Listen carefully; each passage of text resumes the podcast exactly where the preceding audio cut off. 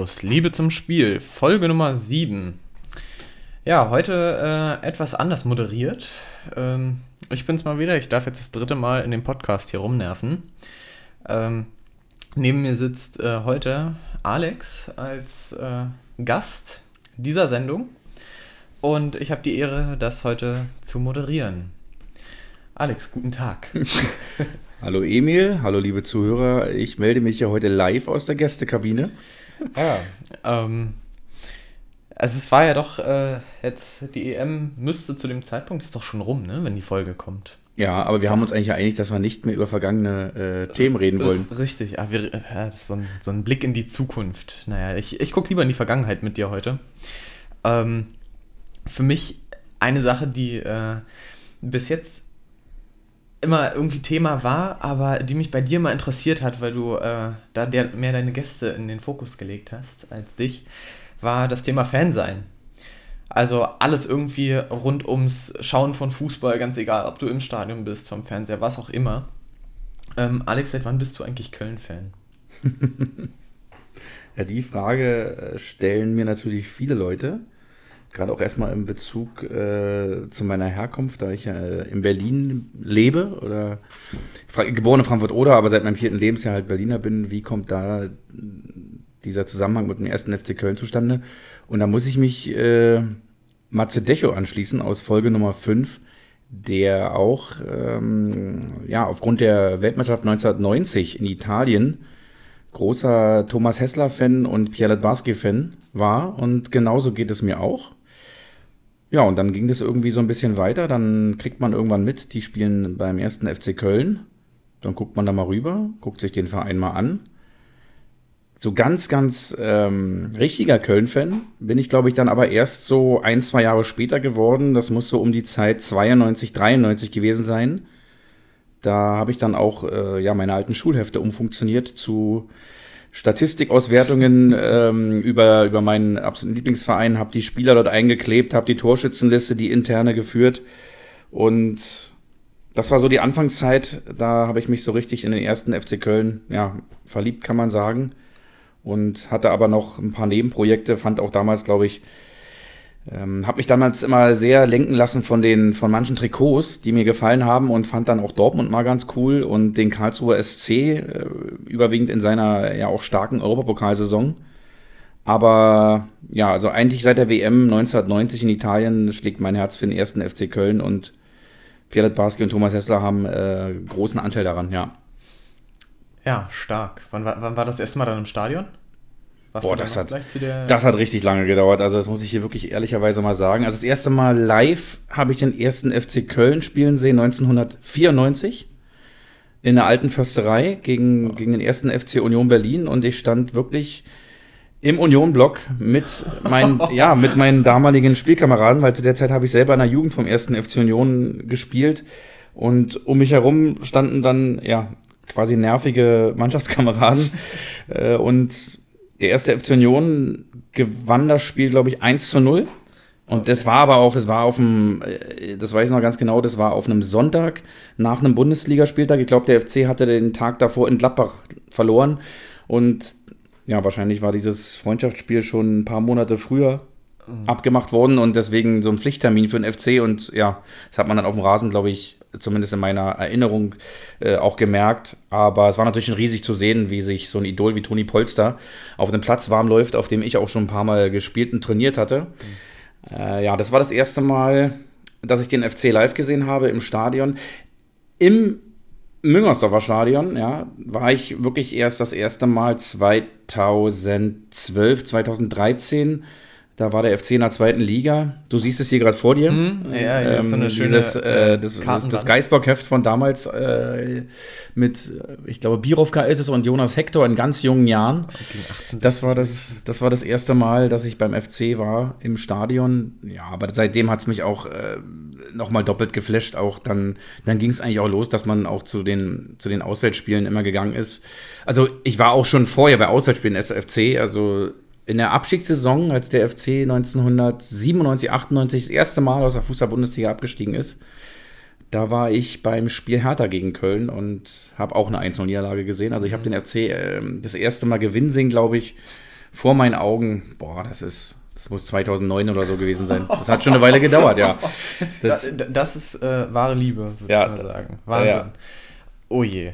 Ähm, ein Glück ist äh, bei dem Unionsspiel kein Tor für euch gefallen, ne? Das wäre dann auch, hätte auch doof ausgesehen. Ne? Naja, die, mit, der, mit der Faust in der Tasche kann man auch gut jubeln. Okay. Passt schon. Also ich hätte mich trotzdem gefreut, aber ähm, ich habe noch eine kleine, kleine Erinnerung so an, an, an beim, beim Warmmachen auf dem, auf dem Trakt. Ähm, sehe ich heute noch Horst Held als Spieler und Carsten Baumann der glaube ich auch eine Magdeburg-Verbindung hat oder eine Rostock auf jeden Fall. Eine Rostock-Verbindung hat er auf jeden Fall. Hm. Ähm, wie sie irgendwie so beim Warmmann so aus, aus Juxendallerei, äh, Horst hält sich im Ball, schnappt einen Elfmeter gegen äh, Carsten Baumann schießt und den wirklich aus dem Stand eiskalt im Winkel und meine, mein Mund, mein, ich habe meinen Mund gar nicht mehr zubekommen. So einfach so aus dem Stand, ganz trocken. Ähm, ja, das, das war, ähm, das war ganz toll, aber ja, dass der FC dann auch mal gewonnen hat, das hat ein paar Jahre dann noch gedauert, ja. Hm. Okay. Ähm, kann man sagen, es gab irgendwie eins, ein krassestes Spiel, was du gesehen hast in der Zeit? Ähm, ich, glaub, ich sag mal, ihr habt ja echt viel durchgemacht. Also eigentlich kann man ja sagen, mit deinem Fan-Dasein, acht Jahre später, danach äh, ist Köln ein bisschen zur ja. Fahrstuhlmannschaft geworden. Ich, ich, ich habe auch so, manchmal habe ich mir so selber so, äh, in, so ich selber so in den Spiegel geguckt und habe gesagt, Mensch, bist du dann schuld, dass der FC jetzt nur noch eine Fahrstuhlmannschaft ist, weil seitdem du diesen Verein magst, und ich glaube wirklich, also die Saison 92, 93, von der ich erzählt habe, wo ich mich so richtig verliebt habe, das war noch eine erfolgreiche Saison, da hat der FC nämlich, glaube ich, ist am Ende noch in den UEFA-Pokal mhm. Und das Jahr danach äh, war dann schon Abschießkampf. Okay. Und ich habe den FC dann auch nie besser platziert gesehen in der Bundesliga in den 90ern als maximal 9 bis 10, 11. Und mhm. da habe ich mich schon drüber freuen müssen. Aber äh, ja, manchmal fragt man sich da wirklich, ob das was mit, mit, mit meiner äh, Zuneigung zu tun hat. Ähm, bei Gott, hoffentlich bekommt das keiner raus beim FC, weil sonst kriege ich wahrscheinlich Stadionverbot auf Lebenszeit. Aber ja, die Gedanken, die Gedanken hat man dann manchmal, äh, ja. Wobei Aber, man ja sagen muss, es gab ja eine schöne Saison, wo ihr euch für Europa qualifiziert habt. Richtig, äh, das war sogar, und da könnte man so wieder so einen kleinen Umkehrschluss draus ziehen in der Saison habe ich das allererste Pflichtspiel live gesehen. Und das war hier in der alten Försterei.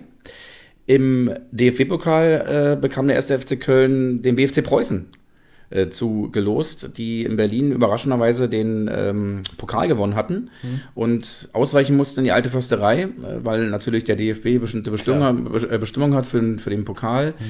Und da waren wir dann wirklich ein, voller Gästeblock äh, im, im, in der alten Försterei und der FC hat, glaube ich, 7 zu 0 gewonnen. Gut, da dachte man so 7 zu 0 hm, gegen den Verbandsligisten, hätte auch ruhig hoffentlich zweistellig sein können. Was wird das wohl für eine Saison?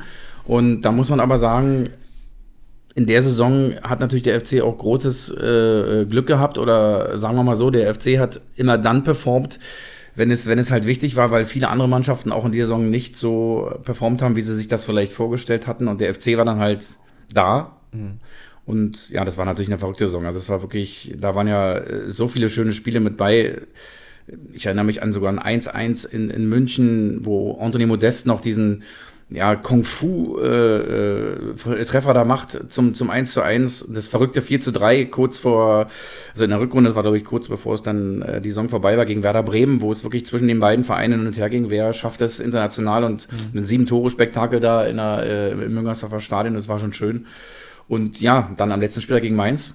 Das war natürlich äh, der absolute Hammer, aber leider habe ich äh, dort, glaube ich, in der Saison, ich weiß gar nicht, ob ich da ein Spiel gesehen habe. Also wenn dann maximal gegen Hertha BSC, aber ich habe gerade absolut nicht äh, auf dem Plan, ob der FC, in, ob der, ob Hertha überhaupt in dem Jahr in der, in der Bundesliga war. Mhm. 2017, weil die waren ja, glaube ich, auch nochmal unten. Aber es kann schon 2017 sein. 2017 war Hertha, glaube ich, zweite ja. Liga. Ich müsste jetzt hier mal an meine. An meine nee, nicht zweite, natürlich erste Liga. Ähm, ich müsste jetzt noch ein bisschen länger her. Nochmal einen geschulteren Blick hier schmeißen auf meine ganzen Eintrittskarten hier, auf meine Collage. Aber ja. Ja, das war natürlich äh, nach 25 Jahren, also wir lagen ja knapp 25 Jahre dazwischen jetzt. Ähm, dann zwischen der letzten Saison mhm. 92, 93 und ich habe das wirklich diese 25 Jahre komplett mitgemacht. Das, das war schon verrückt und äh, natürlich eine riesen, riesen Freude und eine, ja, Erlösung ist vielleicht jetzt ein bisschen übertriebenes Wort, aber es war mhm. schon ein irres Gefühl, dass man das erlebt hat, wie es das letzte Mal war und dass man so lange gewartet hat und diese ganzen, ähm, ja, ganzen schwierigen Jahre danach, ich glaube, da waren ja auch sechs Abstiege dazwischen Äh, das war schon, das war schon eine ganz schön äh, verrückte Zeit. Aber ich möchte das eigentlich auch gar nicht missen, weil mhm. ich sage immer so, der, der FC ist wie's Leben, ja, auf und ab. Äh, und wir sind trotzdem hier ähm, FC Köln, mein Lebenselixier. Das ist auch so ein, so ein Gesang von der, von der Südtribüne. Mhm. Und das ist äh, absolut auch, also danach lebe ich und so ist es, so ist das Leben. Also ich, also mein Leben verläuft jetzt nicht nur ganz oben, ähm, äh, sage ich mal, wie, wie vielleicht beim FC Bayern, sondern äh, das Leben ist immer ein Auf und Ab. Das ist auch sowas, das habe ich mir auch aufgeschrieben als Frage, jetzt äh, kommst du gerade gut hin. Ähm, man hat es ja bei vielen Vereinen irgendwie, äh, in, in Magdeburg ist klar, äh, bei, bei, vielen Ostvereinen im Allgemeinen, ähm, aber auch teilweise ja sogar bei eigentlich so ziemlich jedem Verein, bei Bayern-Fans teilweise auch, die dann sagen, ja, oh, die Zeiten irgendwie, Olli Kahn, die geile alte Truppe. Äh, wünscht man sich als Kölner auch manchmal so alte Zeiten dann zurück oder sagt irgendwie hier und jetzt ist auch, äh, ist irgendwie auch geil, wie es ist? Manchmal. Mhm. Weil ich finde, die zweite Liga zum Beispiel hat ja auch eine hohe Attraktivität. Ja, also es war dann immer so, dass natürlich, äh, als dann mal feststand, dass der FC mal wieder runter muss, ja, waren die ersten Tage danach so ja wirklich schwer, mhm. das auch im Kopf so zu rea realisieren. Kann sich natürlich äh, einer, der nicht Fußballfan ist, kann nicht vorstellen. Also der denkt sich, was, was will der denn? Ja, musst du mal erstmal ähm, erklären, deine Lebenskrise. Ja, das, war, das, das hat echt immer so ein bisschen gebraucht, aber als es dann losging, immer mit der zweiten Liga, habe ich auch gesagt, nee, ist auch geil. Also wie, wie, du schon gesagt hast, also die, die, die zweite Liga ist ja mittlerweile, ähm, und es wird ja jetzt in der Saison wahrscheinlich noch, äh, noch krasser werden, da sind ja so viele Traditionsvereine drin, dass die zweite Liga ja fast schon mehr ein Stimmungshaus sein könnte als, als die erste Bundesliga. Ähm, da, das würde ich auch mal vermuten, einfach aufgrund der, naja, sagen wir, stimmungsmäßig starken Absteiger und Aufsteiger. Ähm, und dass sich eigentlich jetzt nicht so die Stimmungshochburgen aus der Liga verabschiedet haben. Naja, vor allen, Dingen, vor allen Dingen war es für uns als Köln-Fans immer gut, weil in der zweiten Liga waren wir eigentlich immer die Top-Mannschaft. Mhm. Also wir sind ja auch äh, in den, bei den ganzen Aufstiegen, ich habe jetzt keine genauen Zahlen, aber ich weiß, dass wir ein paar Mal davon auch Meister geworden sind mhm. in der zweiten Liga. Und das ist dann auch schon wieder geil. Also ähm, Klar, erste Liga ist schon, ist schon immer ähm, das Ziel gewesen, aber selbst diese Jahre in der zweiten Liga, da waren ganz, ganz tolle Spiele mit bei. Ich meine, selbst äh, Lukas Podolski ist im äh, ersten Jahr, nachdem er da war und abgestiegen ist, mitgekommen mit uns ich glaube, mit 24 Toren damals äh, Torschützenkönig geworden. Ich weiß auch nicht, wie viele Tore des Monats Lukas Podolski geschossen hat, auch mhm. im Trikot des ersten FC Köln. Und, und an, an, an, eins kann ich mich noch erinnern, gegen Saarbrücken, das war zwar in der zweiten Liga, mhm. als er irgendwie schräg auf, auf den, Straf, in Strafraum eindringt und dann diesen Ball über den Torwart lupft. Äh, und also unglaubliches Tor. Und ja, Poldi wie gesagt. hatte damals äh, Beckus den Titel fürs Tor des Jahres abge abgenommen. Das war sein letztes Tor, äh, glaube ich, gegen, schieß mich tot, gegen England. Ja, gegen äh, England. Du meinst sein, sein mhm. äh, ähm, Nationalmannschafts. Der, der Strahl. Ähm, und natürlich ja. aufgrund der Bedeutung äh, dessen hat er äh, Becks, was auch immer es war. Ähm, ich habe erst, als ich, ich war im Stadion bei dem, bei dem Tor tatsächlich, ähm, gegen Hallischen FC, 2 zu 0, siebte Minute. Und er nimmt den Ball irgendwie halt so ganz komisch an, äh, kriegt ihn so von, von hinten rauf, äh, eigentlich mit seinem, weiß gar nicht, mit der, mit, der, mit der Außenseite von seinem schwachen Fuß. Irgendwie, dass er den halt noch trifft und äh, schlägt halt perfekt ein, ne? Ähm, aber da ist, das Tor ist Zweiter geworden, haben wir uns natürlich ein bisschen geärgert über. Äh, darüber, ja, weil es bei Beckos natürlich auch Zufall war und bei Poldi halt können, ne? Das ist wahrscheinlich. Klar. ja, ähm, äh, gab es eigentlich, äh, wo wir gerade so über die ganzen tollen Erlebnisse reden, ähm, gab es auch so eine schlimmste Auswärtsfahrt oder irgendwas? Also ich sehe gerade, du hast ein Ticket äh, mit RB Leipzig äh, drin. Das, äh ja, also, also, also, ich sag mal so schlimm, schlimm im Sinne von, ähm, weiß nicht, wie du, wie du jetzt schlimm definierst, ob du, also, ob du meinst Schlägereien äh, oder ob du... Es gibt ganz verschiedene Arten, ne, wie mhm. man schlimm auslegen kann. Das kann auch also, also ich kann gleich vorwegnehmen, sowas wie irgendwelche Schlägereien oder so habe ich nie erlebt und bin auch froh darüber, dass ich das nie erleben musste äh, kenne ein, zwei Leute, die da echt heftige Geschichten erlebt haben. Äh, mhm. Bei uns oder beziehungsweise bei mir war es nicht so. Ich hatte mich ja dann auch mal entschieden, äh, meinen äh, damals elfjährigen Sohn, 2014 war es in Wolfsburg, das erste Mal auch mitzunehmen in den, in den Fanblock. Nachdem wir die Jahre davor, also, also ich glaube, Dominik habe ich mitgenommen ins Stadion das erste Mal, da war er fünf. Und da haben wir eine 1 zu 2 Niederlage gesehen gegen Hertha BSC im Familienblock im Olympiastadion.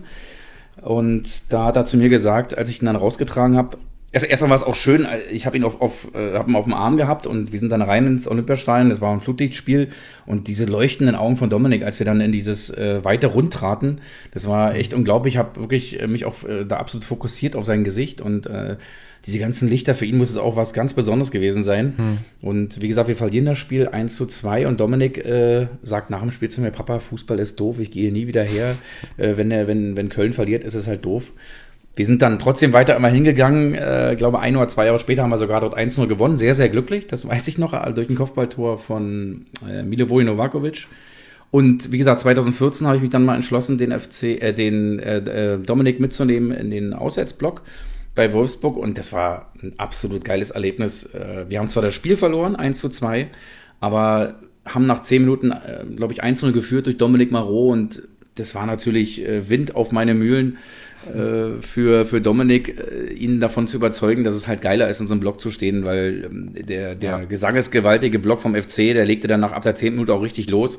Und da hat er auch zu mir gesagt, Papa, ich möchte nie wieder langweilig an der Seite stehen. Ich möchte nur noch äh, in diesen Auswärtsblock und von daher sind wir seitdem immer im Auswärtsblock gewesen, wenn er mitgekommen ist. Und weil du gerade auf die Leipzig-Fahrt ansprachst, da hatte ich, da hatte ich nur einmal ein Erlebnis äh, mit meinem guten äh, Freund Niki Röll. Ich sehe gerade, es sind sogar zwei Karten. Ja, es sind zwei verschiedene also zwei, äh, zwei, ähm, äh, Spielzeiten. Mhm. Und bei, bei der ersten Karte, da, das war echt so, da war ich dann mit einem guten Freund, Niki Röll, sehr gegrüßt, in Leipzig und ja, Niki hatte die Karten besorgt und äh, steckte sie sich so in die Tasche und wir äh, saßen dann noch ähm, ungefähr, so weiß ich, 20 Minuten vom Anpfiff ähm, im Gästesektor draußen und wollten uns dann auf den Weg machen, hatten noch so ein Wegebier in der Hand und setzten uns dann so an der Seite und haben ein bisschen übers Leben philosophiert und sind dann wieder aufgestanden und auf einmal meinte Niki nur so nach ein paar Metern, Kacke. Griff so in seine Arschtasche und die Karten waren weg. Oh Gott. Und, und die so, wie, wie sagst du, wir haben alles abgesucht, wir haben die Karten nicht mehr gefunden und dachten schon, das war's jetzt für uns. Aber äh, Gott sei Dank, wir haben noch mal, äh, also Niki hat dann noch mal Karten besorgt, auch für den Gästebereich. Er hatte gesagt, du, ich nehme das auf meine Kappe. Ich habe die verloren, ich bezahle die noch mal. Und dann sind wir trotzdem dann doch noch mal rein. Also haben quasi doppelt bezahlt für RB Leipzig, was mich ja auch riesig freut. ähm, ja, und haben das Spiel am Ende auch 3 zu 1 verloren. Das ja, weiß klauen sie noch. schon die Gästefans, um diesen Verein noch zu pushen. Das war, das war ein, kleiner, ein kleiner Schreck, aber ähm, wir waren dann ein Jahr oder zwei Jahre später wieder da. Mhm. Da waren dann noch ein paar andere Leute mit, da haben wir dann auch 2-1 gewonnen. Um am Ende trotzdem abzusteigen. Verdammt. aber sonst, äh, ja, Auswärtsfahrten, also schöne Erinnerung auch an Hamburg. Beim, beim, beim HSV äh, zwei schöne Auswärtsfahrten mitgemacht. Da war auch mhm. mal das eine Jahr, wo wir dann hatten ein Montagsspiel in der, in der zweiten Liga, war das An die Saison das Topspiel. auch gut erinnern. Der FC hat am Ende dort, glaube ich, eins verloren und da, da sind wir auch äh, relativ knapp mit dem Auto noch angekommen, äh, mit dem Remü und mit der Büchse und mit Niki Röll. Hm. Und parkten das Auto dann irgendwo, äh, frag mich nicht, äh, einer, irgendwo in der Walachei in der Nähe vom, vom Volksparkstadion und äh, dann, dann sind wir so, die Straße runtergelaufen und, und hatten dann so ein paar HSV-Fans getroffen und haben die dann gefragt, Mensch, wie kommt man jetzt am schnellsten zum Stadion? Und die meinten dann wirklich zu uns, ja hier, äh, links über den Friedhof müsst ihr gehen. Und dann war da wirklich ein Friedhof und wir haben uns wirklich alle angeguckt und haben uns gefragt, äh, ist das jetzt hier eine Einladung, dass die uns dann irgendwo hinterm Baum da. Äh, aber Fällt es war wirklich. Auf. Nein, es, es war, ich, ich kann es wegnehmen, es ist nichts passiert. Natürlich war uns sehr mulmig, wir haben immer nach links und nach rechts geguckt, aber überall waren diese Grablichter mhm. und man ist wirklich über einen Friedhof äh, zu diesem Spiel gegangen und wirklich am Ende mündete es äh, in, in, in, ja, auf so eine Freifläche und man hat dann so den Volkspark, äh, das Volksparkstadion gesehen. Von daher war es, war es alles okay. Gut, wir haben eins zu verloren, das war nicht so berauschend. Hatte aber auch schon mal zwei Jahre vorher oder ein Jahr vorher einen 2-0 Auswärtssieg äh, dort feiern dürfen, ähm, der auch am Ende der Saison natürlich zum Abstieg führte trotzdem. ja. Na, Hamburg muss ich auch sagen, genau das Jahr war für uns, also es war äh, für uns Magdeburger gerade die, äh, sag mal, die letzten, keine Ahnung, ja, acht Jahre, was weiß ich, irgendwas an dem Dreh. Äh, so zwei große Spiele, die, denen wir hinterher fiebern. Eins davon ist Hamburg gewesen. Ähm, das war äh, relativ verrückte Geschichte tatsächlich. Wir hatten ähm, äh, uns ein Hotel gesucht und äh, sind am nächsten Tag dann, ne, stimmt gar nicht, noch am Anreisetag, ähm, mit den Öffis hin und sind auf den mehr oder weniger Fanmarsch zu. Also es äh, gab keinen richtig, also es gab, es gab natürlich einen Teil Fanmarsch, aber es waren so viele Leute, da waren 8000 Auswärtsfans und sind am Ende äh, mit, mit der, mit der S-Bahn dann hin in der Bahn alle gehüpft, dann ging es noch weiter, im Bus wieder alle gehüpft, also eigentlich total bekloppt. haben wir alle schon gefeiert, bevor, es, äh, bevor das Spiel natürlich losging, weil es äh, war somit die beste Auswärtsfahrt, die man natürlich haben kann. Äh, für viele Magdeburger natürlich eine, eine, kurze Entfernung, für uns einen Ticken länger in Berlin hier. Aber ähm, ja, das, äh, das Spiel eigentlich, es ging ja für uns um ganz, ganz viel. Es war Ende der Saison, glaube der 8. April. Und wir hatten tatsächlich sogar Logenkarten, hatten wir, äh, hatten wir Glück über Kontakte. Ähm, am Ende lag 1-0 hinten zur Halbzeit und dann natürlich total gekotzt, eigentlich ein gutes Spiel gemacht. Es wurde ein Tor aberkannt, was eigentlich kein Abseits war, also auch noch sehr ärgerlich. Da spielte noch Marius Bülter bei uns, der ist jetzt mhm. äh, zu, von Union zu Schalke gewechselt. Und äh, Bülter machte in der 60. Minute den Ausgleich, der zu dem Zeitpunkt äh, nach, also zumindest war so der, der Bericht eigentlich ziemlich verdient war und dann dümpelte das Spiel ein bisschen vor sich hin. 94. Minute äh, hat man noch einen Freistoß von der Mittellinie, eigentlich eine ungefährliche Situation, auch gar nicht groß Druck im Strafraum. Türpitz steht vorm Ball, haut das Ding ein. 94. Minute, alle rasten aus. Ne? Wir sind irgendwie zwei Logen erstmal nach links gegangen, wo wir es gar nicht glauben konnten. Gab es da nicht noch irgend so ein Bild von Erdmann? Mit dem Trikot? Ja, genau. Dennis Erdmann, der bei diesem Torjubel dann sich die Eckfahne schnappte und mal gewaltig reinbiss. ne, das, äh, War das die gleiche Eckfahne, die Oliver Kahn 2001 vergewaltigt hat, als äh, Patrick Andersen das siegte für die Bayern zur Meisterschaft? Oder ich glaube sogar, dass Dennis Erdmann diese Fahne bekommen hat, wenn ich mich nicht irre. Der durfte die mit nach Hause nehmen am Ende. Hm. Okay. Ähm, übrigens auch witzig, äh, Hamburg leistete sich hinterher ein Fauxpas beim nächsten Spiel, ich glaube, das war sogar gegen Köln. Ich, ähm, haben sie Werbung machen wollen ähm, für das Spiel und wollten ihre Kurve zeigen. Im Hintergrund waren allerdings auf dem Bild Magdeburg-Fans zu sehen. Das war dann auch, auch ganz witzig. Aber ähm, jedenfalls, äh, ich habe ja durch meine Freundin mal den HSV so ein bisschen vom, vom Innenleben auch kennenlernen dürfen. Mhm. So, so ganz leicht. Und muss sagen, das waren wirklich ganz tolle, nette Mitarbeiter. Und äh, Jule hat ja dann auch sich da äh, interviewen lassen dürfen in der Halbzeitpause damals für ihren Europameisterschaftstitel, weil sie ja für den HSV Beachvolleyball gespielt hat und wirklich noch von Lotto King Karl, ne, der, der die berühmte Hymne Hamburg meine Perle dort immer gesungen hat, bis mhm. vor, glaube ein, zwei Jahren auch äh, an der Stelle, das äh, muss ich an der Stelle beim HSV leider dann auch sagen, ich, ich finde sowas sehr, sehr traurig. Also, dass man diese Hymne abgesetzt hat, ja. weil sie wohl nicht mehr so zeitgemäß, keine Ahnung, also die Begründung, genaue Begründung kenne ich nicht, aber ich dachte immer, das ist genau das, was ich ja auch, wenn ich dann da, mal da war beim HSV, auch so gemocht habe. Diese Hymne, ich fand, die hat einfach gepasst dort zum Hamburger SV. Absolut. Und es geht nicht immer nur um den Inhalt, sondern einfach aus, äh, um, die, um, die, um die Tradition, das, was da ist und dass dieses Lied da schon ewig, und der hat ja immer live gespielt, mhm. ne, dieser Kran vor der Kurve hochgefahren und dann. Haben wir äh, auch gesehen, dass. Äh, dann, dann wurde dieses Lied gesungen oder beziehungsweise geschmettert und die ganze Kurve hat, hat, hat da mitgesungen. Genauso, wenn, wenn die Fans äh, zum, zum ersten FC Köln kommen und sagen, äh, mir schon zu dir, FC Köln, äh, haben alle Gänsehaut, wenn ja, das kommt. Natürlich, ja, auch, als, als, das, auch als Gästefans übrigens. Ja, genau. Und, ja. Äh, und, und, und, und, und das fand ich, fand ich sehr, sehr schade, als ich das mitbekommen habe, dass das hier nicht mehr der Fall ist in, in Hamburg. Ähm, ansonsten ist es aber trotzdem, ist es ein schönes Stadion vor allen Dingen. Und was mir leider noch fehlt, ist äh, das Millantor vom FC St. Pauli. Da war ich schon einmal oder zweimal sogar davor, aber mhm. noch nicht drin. Da haben wir 4-1 verloren. Da waren wir da. Das war aber auch, auch nicht so eine coole Fahrt. Also das würde mich also, auch nochmal sehr war an sich, Die Stimmung war mega, ne? aber äh, manche Sachen irgendwie polizeimäßig und dann kommst du irgendwie auf einen. Es gab immer, es gab immer einen Konflikt irgendwie, ähm, letztendlich sich dann entschuldigen ja. auszulegen, ist auch immer was. Aber wie, wie, du auch sehen kannst, weil, weil wir jetzt ja schon ziemlich weit sind, aber ich war auch in jungen Jahren noch durch meinen Vater und meinen Onkel, mhm. die mich äh, ab, ab und zu mal mitgenommen haben. Also es war ja, wie gesagt, in den 90ern dann mal dieses Spiel, als, als der FC gegen Hertha verloren hat durch Elifers Sverisons Kopfballtor. Ich weiß nicht, ob der Dame dir noch was sagt. Und der FC am Ende abgestiegen ist, aber hier, ähm, das war auch was, was, was Schönes. Und zwar war das 1900, ich glaube 95 oder so war. Da war der sogenannte Opel Cup wurde da öfter ausgetragen in Berlin. Und da ähm, siehst du hier einmal eine Eintrittskarte von, von Bayern München gegen AC Mailand. Mhm. Das war auch Mitte der 90er und äh, das war ein Spiel, glaube ich, was ich gesehen habe. Die Bayern noch mit Jürgen Klinsmann, Jean-Pierre Papin, okay. AC Mailand mit George Weah, mit Paolo Maldini. Das war auch äh, ein sehr, sehr tolles Erlebnis. Und dann gab es, glaube ich, ein Jahr danach noch diesen Dreier-Cup. Da war dann noch Paris Saint-Germain äh, mit anwesend im Olympiastadion.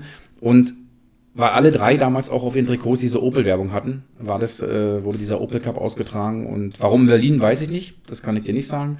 Aber ich weiß, dass mein Vater und mein Onkel mir, mich mitgenommen haben und ähm, die Karten besorgt haben. Das war echt schön. Wobei ich glaube ich mein aller, allererstes Fußballspiel im Olympiastadion, das war das Schülerländerspiel, das berühmte Deutschland gegen England, die U15. Aber frag mich jetzt bitte nicht, in welchem Jahr das war, weil das habe ich letztens auch überlegt. Okay. Ähm, dann hätte ich sofort mal nachgegoogelt, wen ich da vielleicht gesehen habe in der U15-Nationalmannschaft, der vielleicht später mal was geworden ist. Aber das ist eigentlich ein Klassiker. Deutschland, England, äh, Schüler-Länderspiel.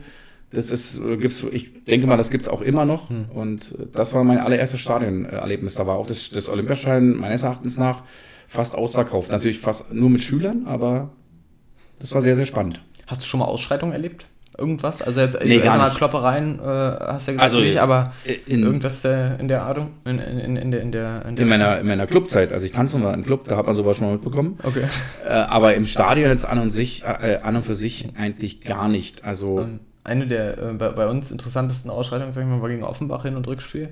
Ähm, Rückspiel nach dem Spiel, ähm, 1-0 gewonnen, das ähm, erste Spiel der äh, Relegation für die dritte Liga. Und ich weiß noch, da äh, kennst du diese 15 Liter Bautzener Senfeimer, mhm. die es so an, an den Bratwurstständen gibt. Fängt ja schon mal gut an, die Geschichte. Der hing am Ende oben auf dem Zaun. Ähm, keine Ahnung, wussten nicht, was auf der anderen Seite abging. Dann haben noch Leute probiert, dann so eine Bank rüber zu hieven, natürlich, als ob da jemand stehen würde. Ne? Mhm. Ne? Aber äh, also es hat dann auch eine Form von Absurdität angenommen. Im Rückspiel gab es dann äh, einen Platzsturm. Ja, natürlich, als, als, als Vater bin ich natürlich ganz froh, dass die äh, Zeiten sich dahingehend äh, doch schon geändert haben das und dass es sicherer auch. geworden ist im Stadion. Ähm, tu mich natürlich auch immer schwer damit, wenn dann der ganze Köln-Block äh, bei einem Auswärtsspiel bei Union äh, dann auch äh, Scheiß Berlin, wir scheißen auf Berlin brüllt. Da beteilige ich mich eigentlich nicht dran. Fühle mich dann auch mal ein bisschen unwohl, aber es ist, äh, ja, man muss einfach sagen, ich bin da wirklich Köln-Fan durch und durch. Hm. Naja, gut. Alex, kommen wir mal äh, zur Fragerunde. Oh, da bin ich ja gespannt. Ähm, ja, ich, ich fange einfach mal hart an. Relegation, ja oder nein? ist ja gerade aktueller Anlass. Äh, ja. Viele wünschen sich drei Auf- und drei Absteiger. Aber, ja, was sagst du denn? Also ich bin dieses Jahr natürlich ganz froh gewesen über die Relegation. Man hat ja auch gesehen, äh, gerade im zweiten Spiel, dass der FC da auch verdient gewonnen hat. Das war ja nicht nur ein knappes Ding, wie es bei Werder Bremen letztes Jahr war, sondern das, ähm, das war schon eine eindeutige Geschichte, wo man so denkt, wenn der FC da wirklich oder als der FC wirklich ernst gemacht hat, kann man jetzt im Nachhinein immer sagen, dass es äh, 5-1 klingt natürlich auch ähm, sehr, sehr klar. Aber ja, ansonsten Relegation, ich, äh, ich habe es noch kennengelernt und zwar Ende der 80er Jahre das wurde ja dann zwischenzeitlich abgeschafft, die Relegation. Hm. Deswegen war für mich das jetzt nichts Neues. Gut, da wart ihr auch ich, noch nicht so Ich glaube, man muss, es, man muss es immer im, im, im, Auge des Betrachters bewerten. Bist du jetzt Dritter in der zweiten Liga, ein Beispiel mit Magdeburg, und musst noch in diese Relegation, verlierst die und denkst dir, okay, die Früchte äh, der Arbeit von einem ganzen Jahr sind hier einfach mal in zwei Spielen vernichtet worden, mhm. dann ist es natürlich kacke. Äh, siehst du es aus der Sicht jetzt vom 1. FC Köln, wo du sagst, so ein, ähm, ja, so ein, so ein schlechtes Jahr, wo der FC ja, was man ihm auch lassen muss, der war ja schon ein paar Mal in der Saison tot und äh, die wichtigen Spiele, die er äh, gewinnen musste, waren äh, fast alle gegen die Mannschaften von oben unter den Top 4. Ja, wir haben Borussia Dortmund äh, geschlagen und unentschieden gespielt. Wir sind ungeschlagen gewesen gegen RB Leipzig äh, ein Sieg, ein Unentschieden, das waren schon die, die wichtigen Dinger, wo ich denke, der FC hat sich dann diese Relegation auch verdient.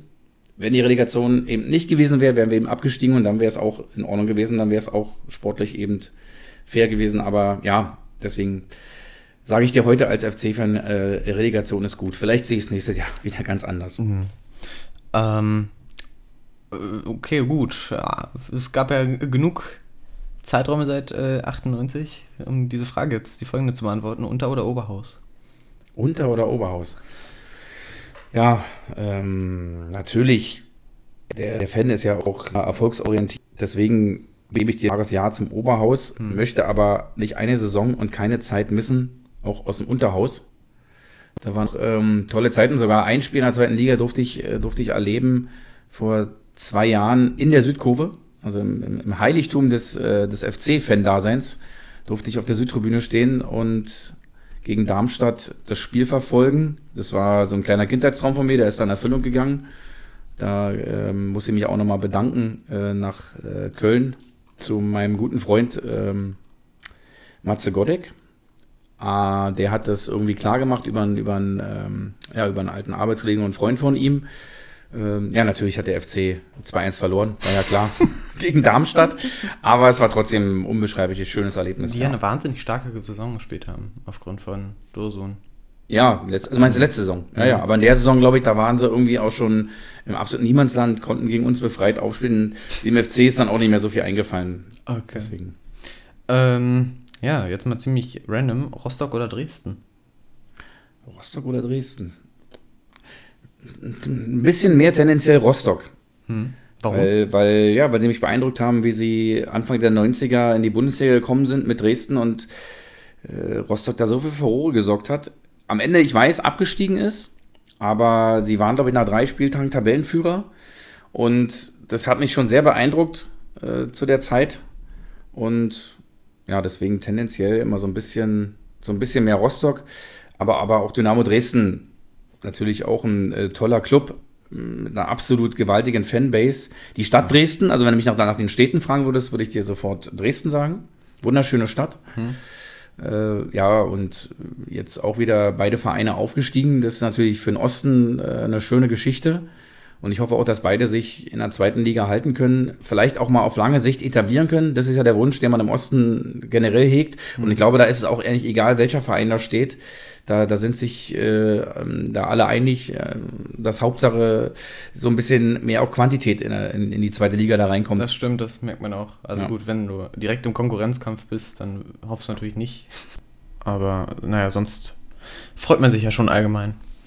Ähm, Alex, jetzt Timo Horn oder Jonas Hector. Kurze Info noch vorab.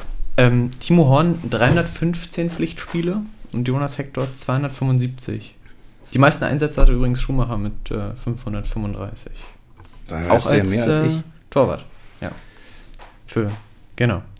Ja, erzähl mal. Also Horn ja, oder Hector? Beides, beides natürlich ähm, etwas, was man in der heutigen Zeit eigentlich kaum noch findet im Profifußball. Äh, Zwei absolut loyale Spieler, hm. die bei, ähm, bei jedem anderen Bundesligisten, glaube ich, auch unterkommen würden. Vielleicht nicht gerade bei Bayern und Dortmund, aber aber danach äh, würden sie, glaube ich, immer eine Mannschaft finden. Jonas Hector, der, glaube ich, mal ein Angebot vom FC Barcelona ausgeschlagen hat. Äh, so erzählt man sich zumindest, nur um beim FC zu bleiben. Also, das ist eine schwierige, schwierige Frage, gebe ich zu. Ich tendiere ein bisschen mehr zu Jonas Hector, hm. weil Jonas Hector äh, auch private Schicksalsschläge jetzt äh, zu bewältigen hatte letzte Saison und also nicht nur mit Verletzungen, auch, auch familiär. Ich glaube, der hat seinen, seinen Bruder verloren, der, glaube ich, Selbstmord begangen hat. So wie es in den Medien zumindest stand. Ähm, aber was Jonas Hector in den letzten sieben, acht Wochen vor dem ähm, Relegationsspiel für den FC geleistet hat, das war absolut, absoluter Wahnsinn. Hm. Wie er auch als, als Skipper, als Kapitän da vorangegangen ist auf dem Feld, so wünscht man sich das. Ich war da mächtig stolz, dass ausgerechnet mein Lieblingsverein so einen tollen Kapitän hat. Und Jonas Hector ist schon in den letzten Jahren eine absolute Identifikationsfigur geworden. Naja, damals ja auch ein, das 1-0 gemacht beim, beim 2-0 gegen Mainz, als man den, die Qualifikation für den europäischen Wettbewerb geschafft hat. Äh, auch immer wieder, auch in den Jahren davor, wichtige Tore erzielt. Timo Horn hat in dieser Saison, finde ich, auch wieder zu seiner alten Leistung zurückgefunden. Er hat auch äh, eigentlich eine gute Saison gespielt. Aber tendenziell bin ich ein bisschen mehr bei Jonas Hector. Ein ganz toller Spieler, was ich denke, auch ohne ihn jetzt persönlich zu kennen, ein ganz toller Mensch mit genau den richtigen Werten und mit Werten, die absolut zum ersten FC Köln passen. Hm. Okay, gut. Äh, das war eine kleine. Eine kleine Ode an Jonas Hector. Absolut. Ähm, jetzt die nächste Frage hätte ich auch fragen können, wahrscheinlich für einen Köln-Fan: Pest oder Cholera. Gladbach oder Düsseldorf? Ja, man muss sagen. Der verzweifelte nee, Blick. Ja, nee, lass mich das kurz erklären, weil da ich ja kein, kein gebürtiger Rheinländer bin, ja, irgendwie fühle ich mich so, wenn ich da bin, denke ich so, boah, das ist hm. meine Fußballheimat hier. Das ist also genau wie die Menschen hier ticken, das bin ich. Mhm. und jetzt habe ich ja im Laufe der, dadurch, dass man FC-Fan ist, im Laufe der letzten Jahre ein paar Rheinländer halt kennengelernt und alles ganz, ganz, ganz, ganz liebe, tolle Menschen. Ähm, Muss ich auch sagen, waren sehr, sehr gastfreundlich. Also, äh, sind, also ich meine, es liegt ja in, in der, sind ja Frohnaturen, ja, und es liegt ja einfach in der, in der, in der menschlichen Natur des Rheinländers, dass er dich willkommen heißt und äh, mit dir auch erstmal drei, vier, fünf und zwanzig Kölsch trinkt. Ja. ähm, von daher, ist es für mich, sage ich mal so, nicht, nicht nachzuempfinden. Ich, ich mag, also ich, Gladbach ist auch, was dort geleistet wird in den letzten Jahren, ist einfach auch ganz, ganz große Klasse. Düsseldorf, ja, gut. Den Verein verfolge ich jetzt nicht weiter, aber dass ich jetzt irgendwie gänzlich irgendwie einen Hass gegen diese Vereine hegen würde, dem ist absolut nicht so. Hm, klar. Weiß aber, dass es natürlich ein Derby ist, dass es wichtige Derbys sind und freue mich natürlich, wenn der FC solche gewinnt. Und bin auch etwas traurig, wenn der FC solche verliert. Und Dieses Jahr. Kannst du, kannst du sagen, wo du trauriger bist? Gibt es sowas? Also, kann man das abstufen? Naja, man kann es ja eigentlich daran festmachen, dass wir, glaube ich, in den letzten Jahren, zumindest seitdem ich Köln-Fan bin, öfter die Derbys gegen Gladbach hatten oder Leverkusen als, als die gegen Düsseldorf, weil es dann doch immer eine Liga getrennt hat. Hm. Meistens war der FC oben und Düsseldorf weiter unten. Es war aber jetzt zwischenzeitlich ja auch schon mal so, dass Düsseldorf Bundesliga gespielt hat und der FC in der zweiten. Letztes Jahr, glaube ich, da hat uns Düsseldorf sogar geschlagen und wir haben zu Hause einen Unentschieden geholt, also konnten Düsseldorf nicht schlagen in den Derbys. Aber ich glaube, für die, für die Menschen dort vor Ort, die dort leben, ist es mehr fühlbar, das Derby, als für mich hier in Berlin. Aber eigentlich ist es egal. Für mich ist dann wahrscheinlich jedes Bundesligaspiel ein Derby, weil ich immer mir wünsche, dass der erste FC Köln gewinnt. Gegen jeden Gegner, der da kommt. Klar, okay. Äh, zockst du eigentlich selber irgendwie so Konsolen? Ja, doch, ich bin da noch manchmal ein bisschen hängen geblieben. Okay, FIFA bin auch, bin auch, bin auch Kind, bin auch noch Kind, äh, ähm, ich weiß nicht, ob das die Zuhörer hier noch kennen, eines äh, äh, Amiga 500, das war mein erster Rechner. Ach Mensch. Und dann gab es so diese, diese erste Zeit, da kam, glaube ich, also mein absolutes Lieblingsspiel damals war Sensible Soccer.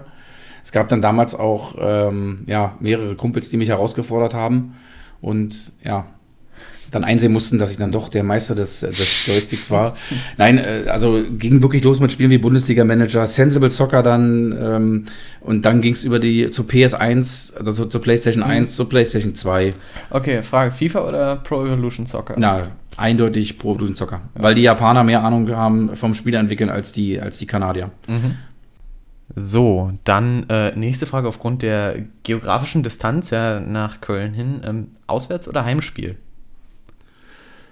Ja, natürlich habe ich natürlich mehr, mehr Auswärtsspiele äh, immer gesehen, aber eigentlich tendenziell ein Heimspiel, weil das ist einfach super. Wir haben da auch schon unsere Rituale dann ins Gaffelbrauhaus am, am Hauptbahnhof, dann noch irgendwo ein Absackerbierchen mit der Straßenbahn äh, zur die Aachener Straße runter und dann am besten natürlich Flutlicht Heimspiel, die Hymne, drei Punkte, was willst du mehr? Das einfach, also das macht, das macht auch ähm, einen großen Teil meiner Liebe aus zum, zum ersten FC Köln.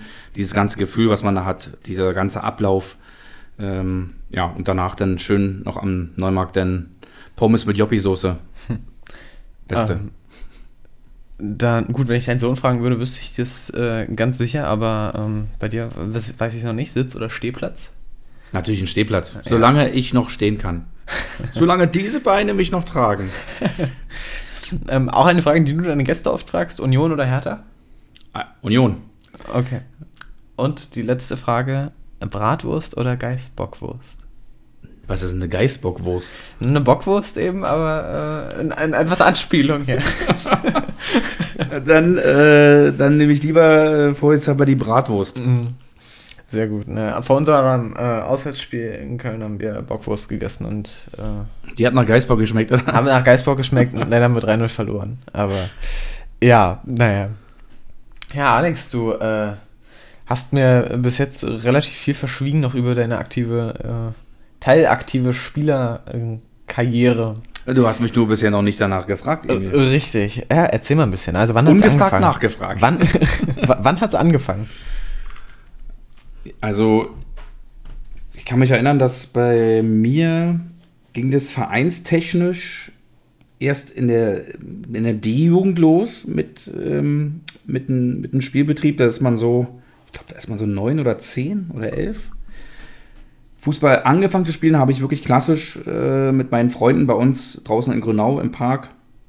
Eine Wiese, ein Baum, ein zweiter Pullover als Pfosten und dann einfach losgelegt, Spiele nachgespielt, ähm, selber kommentiert und da die Liebe zum Sport gefunden. Dann natürlich viel im Sportunterricht noch gespielt. Klasse A gegen Klasse B, das war immer der absolute Highlight. Und dann, glaube ich, wollten wir mal einen Verein gründen. SG Mitropa hätte der sich, glaube ich, genannt. Und mein Vater hat uns trainiert. Wir waren aber nur, glaube ich, fünf oder sechs Leute und wurden nicht mehr. Deswegen haben wir das, glaube ich, auch dann irgendwann Art Akta gelegt. Und Klassenkameraden von mir haben beim SV Interflug damals gespielt in Schönefeld. Und die meinten dann irgendwann, ja, du bist, du bist gar nicht so schlecht, du kannst da mal hinkommen zu uns trainieren. Hm. Du wirst wahrscheinlich nicht gleich von Anfang an spielen, aber dann äh, kommst du erstmal in den Kader und dann werden wir sehen. Und dann bin ich dahin zum SV Interflug. Ähm, Grüße gehen da jetzt auch raus an meinen allerersten Sturmpartner Michael Matz, den ich übrigens auch noch hier in dem Podcast sehr gerne begrüßen möchte. Ähm, weil wir uns da immer noch gerne daran erinnern, an, die Saison. Das war mein erster Sturmpartner. Ich wurde also gleich im Sturm äh, eingesetzt und in meinem allerersten Punktspiel saßen ein, zwei von meinen Klassenkameraden eben nur draußen und ich durfte spielen.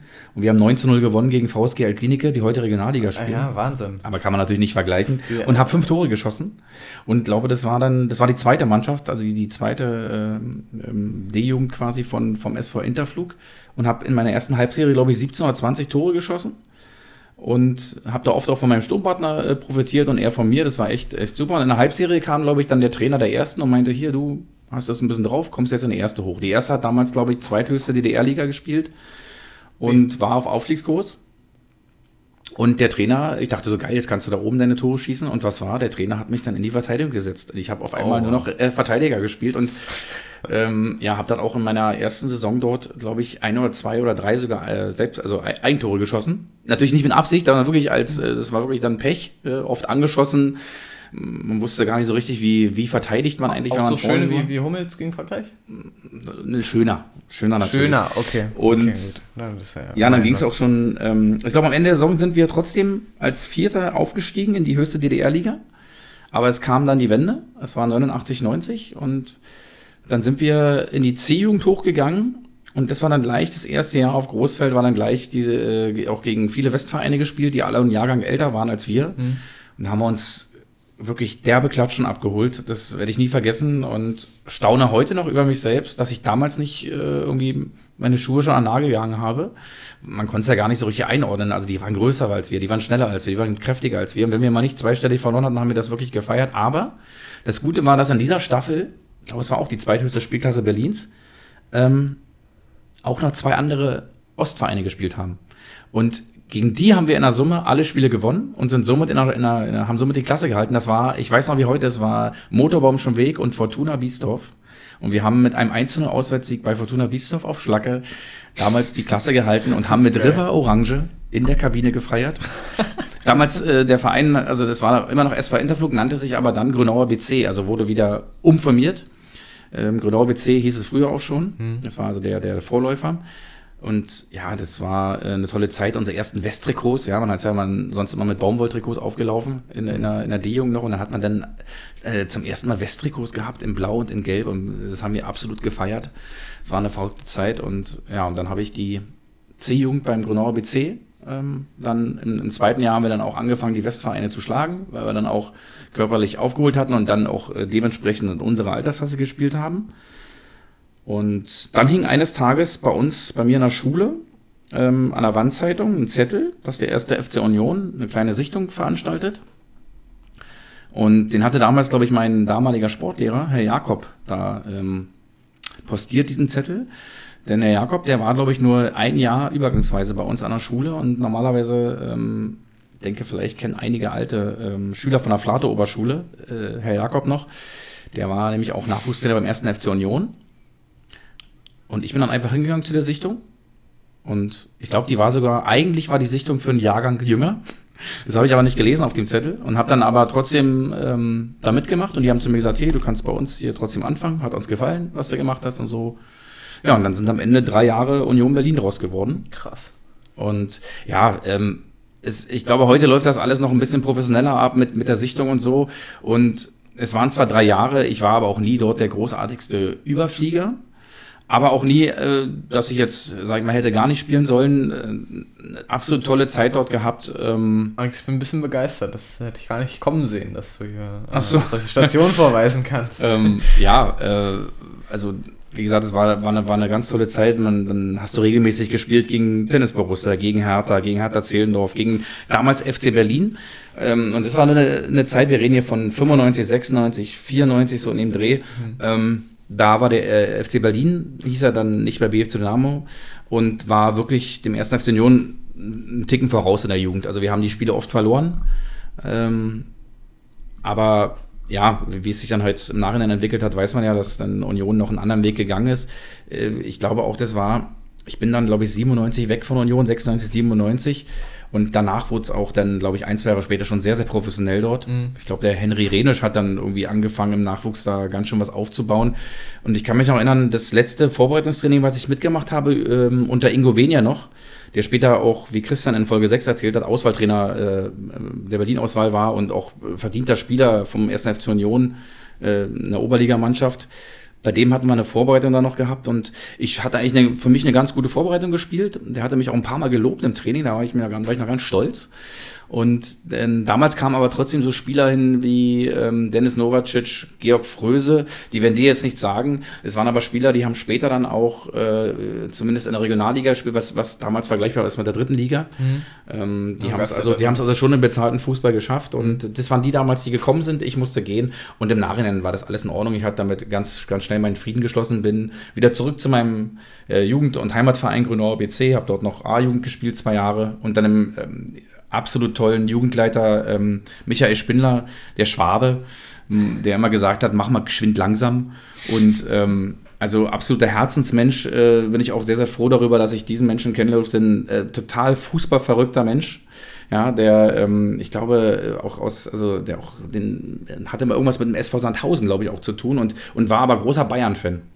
Ganz großer Bayern-Fan, äh, bis heute, glaube ich, noch. Äh, Michael Spindler, äh, Michael, du seist auch hier gegrüßt über diesen Podcast, wenn du das hören solltest. Ähm, ja, und bin dann im zweiten A-Jugendjahr parallel dann schon in die Männer gekommen vom Grünauer BC, Landesliga damals. Hm.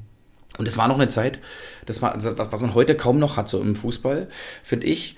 Ähm, als ich damals hochgekommen bin, als äh, da war ich glaube ich noch nicht mal 18, 17, 18, da waren es wirklich noch alles da oben in der ersten Männermannschaft gestandene Fußball, gestandene Männer. Und da war wirklich noch dieses, du nimmst jetzt hier mal das Ballnetz mit und äh, du sitzt in der Kabine erstmal da hinten in der Ecke. Ja, es war jetzt nicht irgendwie, äh, dass ich mich da irgendwie unterdrückt gefühlt hätte, aber es waren halt noch gewisse Hierarchien. Nein, nein, und ich glaube, heutzutage ist es einfach, äh, es wird immer jünger, auch, auch im Amateurbereich. Die, ja. Wenn du in die Männermannschaft kommst, sind die Spieler äh, vielleicht ein, zwei Jahre älter als du und gelten dann schon als erfahren. Bei uns waren es also wirklich noch gestandene Männer, denen ich heute wirklich dankbar bin, ähm, die mich sehr geformt haben in jungen Jahren mit, mit gewissen Werten und ja, hatte dann eine schöne Zeit beim Grünau BC, bin dann nochmal gewechselt zu Rot-Weiß-Hellersdorf. Da hatte sich dann so ein, so ein, so ein Pool gebildet aus alten, aus alten äh, Spielern des ersten FC Union aus der Jugend, die ich kannte. Die waren dann in der Kreisliga A, glaube ich, äh, und wollten unbedingt aufsteigen. Und da bin ich dann zur Rückrunde hingewechselt oh, ich weiß noch wie heute in, Haselhorst ein Spiel auf Schnee, 5 zu 3 gewonnen. Ich habe zwei Tore gemacht, war gleich in der 11 des Tages. Noch ein schöner Zeitungsbericht, dass der Neuzugang, der schnelle Neuzugang vom Grünauer BC, äh, Alexander Steppert, ähm, äh, da zu überzeugen wusste. Nein, äh, wirklich, wirklich eine schöne Zeit. Ähm, bin dann wieder zurück zum, nach, nach drei, vier Jahren Rot-Weiß-Hellersdorf, ähm, zurück zum Grünauer BC. Ich mache jetzt mal hier so ein bisschen den Schnelldurchlauf. Mhm. Ähm, wo mittlerweile der Grünauer BC von der Bezirksliga, als ich dort weggegangen bin, bin ich im letzten Jahr abgestiegen mit dem Verein aus der mhm. Landesliga in die Bezirksliga. Und der Verein war dann mittlerweile durchgereicht worden bis zur Kreisliga B. Ähm, ist aber, hat aber dann ähm, mit Trainer Dirk Bastian, den ich auch hier grüße, Dirk, eigentlich der äh, langjährigste Trainer, den ich hatte in meiner äh, Männerkarriere, ähm, der, hat, der ist mit seiner A-Jugend hochgekommen ja, die waren alle 16, 17, die hätten alle noch ein Jahr A-Jugend spielen können. Und der Verein hat gesagt, das ist äh, die Generation, auf die wir bauen. Da waren auch viele Spieler mit bei, die auch äh, in der Jugend bei Union teilweise gespielt haben. Und dann sind die hochgekommen. Und dann haben wir äh, die Kreisliga B, sind wir aufgestiegen in die Kreisliga A. Und ein Jahr später sind wir, nee, wir sind, dann sind wir von der Kreisliga A in die Bezirksliga aufgestiegen. Dann bin ich wieder weg dort von dem Verein zum, zur SG Stern Kaulsdorf. Hab da ein Jahr gespielt ähm, das war, glaube ich, auch so eine sehr intensive Zeit. Steinkaulsdorf. Ähm, der Verein war sonst immer so ein bisschen äh, unterhalb meines Radars so. Also ich wusste schon, dass es den Verein gibt, aber man mhm. hat nie großartig damit was zu tun gehabt. Aber das war so ein intensives Jahr dort, ähm, was auch in den Aufstieg mündete. Und ähm, bin einem Trainer da, der, der da war, sehr dankbar, dem Bernhard Hoppe, der absolut auf mich gesetzt hat äh, und der mich der eigentlich der Trainer war, ja, der, der mich wirklich auf meine endgültige Position gesetzt hat, nämlich als Sechser vor der Abwehr, der gesehen hat, dass ich eben über die Zweikampfstärke komme, ähm, dass mir mal der eine oder andere gute Pass gelingt. Ich bin jetzt aber kein absoluter Techniker und auch kein Antitechniker. Ich, wirklich für mich war immer wichtig, dann über, über einen Zweikampf zum Spiel zu kommen. Und als Sechser vor der Abwehr ja, habe ich dann oft gegen die Spielmacher spielen dürfen. Ähm, hat mir sehr viel Freude gemacht war dann auch sogar, das hatte ich auch noch nie vorher in irgendeiner Station gehabt, der, der Elfmeterschütze für den, für den, für den Verein. Hm. Sind wir auch, äh, ist mir auch gelungen, dass ich dann, glaube ich, auch alle Elfmeter, die ich hatte, dann auch verwandeln konnte und auch ein, ein zwei andere Tore noch schön gelungen. Also es war bei Stankhauser wirklich eine intensive Zeit. Wir hatten eine ganz tolle Truppe, eine Kameradschaft in der Truppe, die war, die war unglaublich. Wir haben Kabinenfeiern äh, gehabt nach dem Spiel, da klebte der Boden vom Pfeffi. Das, das war wirklich äh, schön. Wir hatten eine, eine absolut schöne Abschlussfahrt damals äh, nach Öckeritz an die, an die Ostsee, wo ich den Jungs dann mitgeteilt habe, dass ich dann, ähm, weil auch privat bei mir sich ein bisschen was verändert hat, ich den Verein wieder wechsle, wieder zum Grünau BC zurückgehe. Was mir sehr schwer, schwer gefallen ist, das den Jungs da zu sagen, weil, weil die mir wirklich so sehr ans Herz gewachsen sind. Und bin dann wieder zurück zu Grünau, die mittlerweile immer noch in der Bezirksliga waren, aber wirklich eine ganz, ganz starke Mannschaft hatten, gegen die wir mit Steinkautzow auch in, einer, in einem Testspiel mal 4 zu 0 verloren hatten. Und ähm, die eigentlich, glaube ich, damals nur, ich sage bis heute immer noch, es war damals Betrug, warum der Grünau BC nicht aufgestiegen ist, in, gleich in dem ersten Jahr nach dem Aufstieg in die Bezirksliga. Ähm, ja, bin dann da hingekommen und ich glaube, dass dann einige auch dachten bei Grünau, jetzt kommt äh, der, der Ali zurück und ja, wir haben hier eine gute Mannschaft, der wird vielleicht auf der Bank sitzen. Aber ich habe mich dann auch da durchgesetzt und habe dann oft gespielt. Also nach der Vorbereitung im Sommer, weil Dirk Bastian muss man auch lassen, ein Trainer, der dich absolut fit macht, in, innerhalb von vier bis fünf Wochen im, im Sommer immer durchtrainiert. Und das war so, ähm, da habe ich dann meistens nach der Sommerpause auch immer wieder auf der Sechs gespielt. Im Winter fiel es mir manchmal schwer, mich zu motivieren, zum Training zu gehen. Und mhm, äh, das war der eigene Stendrian, den ich dann so drin hatte, dass ich dann oft in der Rückrunde ja dann nicht mehr so gesetzt war. Und dann aber im Sommer immer wieder neu angegriffen habe und immer wieder dagestanden habe. Und ja, habe dann, wie gesagt, seitdem auch dann beim ähm, Grünauer BC eigentlich auch meine Karriere ausdingen lassen. Und ja, die absoluten Highlights um das vielleicht noch abschließend dann zu sagen, war für mich natürlich, das war einmal 2005, als wir im Pokal den BFC Dynamo zu Gast hatten, am, an unserem Bunzeberg, ähm, die, glaube ich, eine Woche vorher dieses legendäre 0 zu 8 gegen Union äh, schlucken mussten. Und das war ein, ja, das war ein absolut wunderschöner Tag. Wie ist es äh, ausgegangen? Wir haben, am Ende haben wir 4 zu 1 verloren. Na wir standen aber, ja, wir waren Kreisliga A-Ligist und hatten zur Pause 1 zu 1, ein 1 zu 1 gehalten. Und das war ähm, eines der ja, der krassesten Gefühle, die ich jemals hatte, als du da in die, in die Halbzeit gegangen bist, haben dir tausend von Leuten auf die Schulter geklopft. Mhm. Also uns allen, wie stark wir doch spielen und wie, wie toll das ist. Ich glaube, es waren, glaube ich, an unserem Bunzelberg, ja, den Platz kennst du ja nicht. Das waren an die 600 Zuschauer, es war eine riesen Stimmung, auch, auch äh, großen Dank an die BFC-Fans, die da eine absolut tolle äh, Stimmung verbreitet haben. Und ja, am Ende haben wir das Spiel zwar verloren, aber wir haben einen großen Kampf geliefert, hätten, glaube ich, auch nochmal auf 2 zu 2 stellen können. Das war natürlich für uns, die waren ja halbe Profis schon ähm, ein Riesentag. Und 2008, da haben wir ähm, vielleicht eine kurze äh, Anekdote davor noch. Wir mussten in der, in der zweiten Runde, glaube ich, gegen den damaligen Club Italia spielen. Und der Club Italia hatte damals sogar einen eigenen TV-Sender, der uns beim Training besucht hat. Echt? Äh, ja, das waren so eine, so eine dritten Programme oder so eine, so eine, äh, ja, so eine, so eine Amateurprogramme, irgendwie, die, im, die man im Berliner Fernsehen einmal gucken konnte. Okay. FAB hießen die, glaube ich, FAB TV. Und da lief irgendwie Club Italia TV.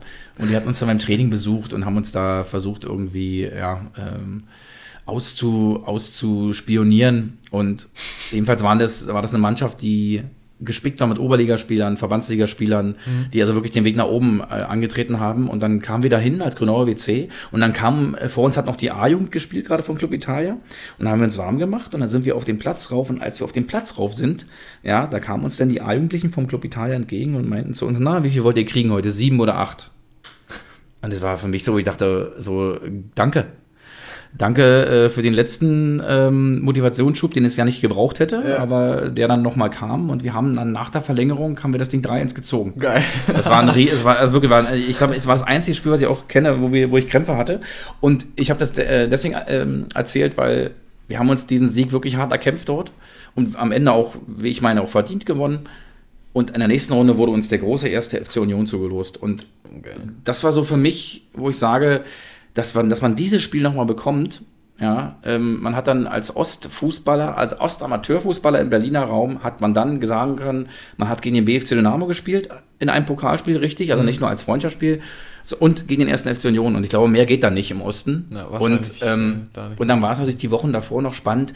Ja, stellt der Trainer dich auch auf, spielst du auch gegen Union. Alle waren aufgeregt. Und gegen Union wollte natürlich jeder spielen, weil ja. wir auch viele Union-Fans hatten bei uns in der Mannschaft. Mhm. Und wir hatten, glaube ich, eine Woche vorher gegen Normania 0 zu 1 verloren in der Bezirksliga. Ähm, das war ein absolutes Grottenspiel von uns auswärts. Und dann, dann, dann ist man so die ganze Woche nochmal durchgegangen. Oh, habe ich jetzt gut oder schlecht gespielt? Warte mal, da habe ich einen Fehlpass, aber da habe ich doch einen guten. Ah, der Trainer, muss, schlafen, der Trainer ne? bringt mich bestimmt und so. Ja, ja äh, ich kann es kurz machen, ich habe gespielt von Anfang an. Geil. Vielleicht hat sich der Trainer dann auch wieder daran erinnert, Mensch, der Ali hat ja schon mal ein Riesenspiel gemacht, auch gegen BFC wie, wie auch natürlich die gesamte Mannschaft damals äh, stark war. Aber ich hatte damals das Glück, dass ich auch mal in der FUVO als bester Spieler mit drin stehen durfte mit meinem, äh, meinem besten Freund Jens Grünig, ähm, den ich auch hier grüße. Unser Kapitän damals, einer der, der also eigentlich der beste Freund, äh, den ich im Fußball eigentlich gewonnen habe über all die Jahre. Den habe ich damals bei Union kennengelernt. Mhm. Zu viel will ich gar nicht erzählen, weil ich den auch gerne nochmal hier einladen möchte. Okay. Und André Hahnemann damals, unser Torwart, der hat auch gegen Union im Tor gestanden. Das waren zwei Spiele. André Hahnemann ich glaube, hätte den an dem Tag jemand gesehen, dann hätte der gesagt, also Bezirksliga oder Landesliga, du kannst definitiv nur zwei, drei Klassen höher spielen. Und dann haben wir halt gegen Union gespielt. Leider, leider, leider, das ist das einzige Manko an der Geschichte. Wir haben nicht in der alten Försterei gespielt, weil oh.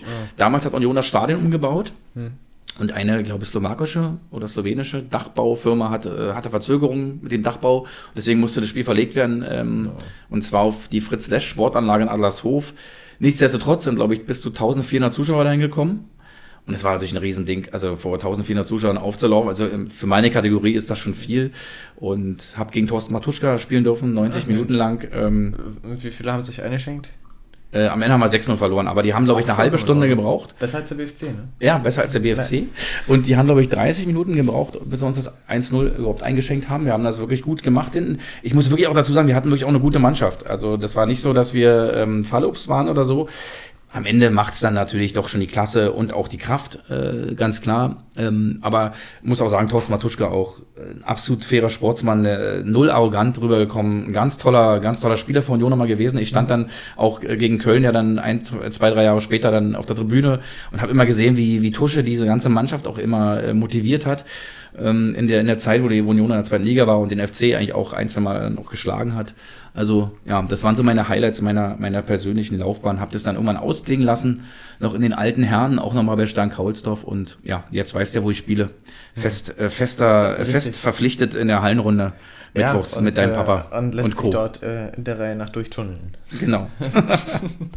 ja, ähm, Alex, ich habe dir äh, selber noch drei Spieler vorbereitet. Äh, das wird quasi heute die halbe ähm, Stimmt, wir hatten ja schon mal einen Karriereraten gemacht. Karriere ne? Das wäre blöd, wenn wir es nochmal machen würden. Witzigerweise äh, habe ich zweimal hintereinander den gleichen Spieler gehabt.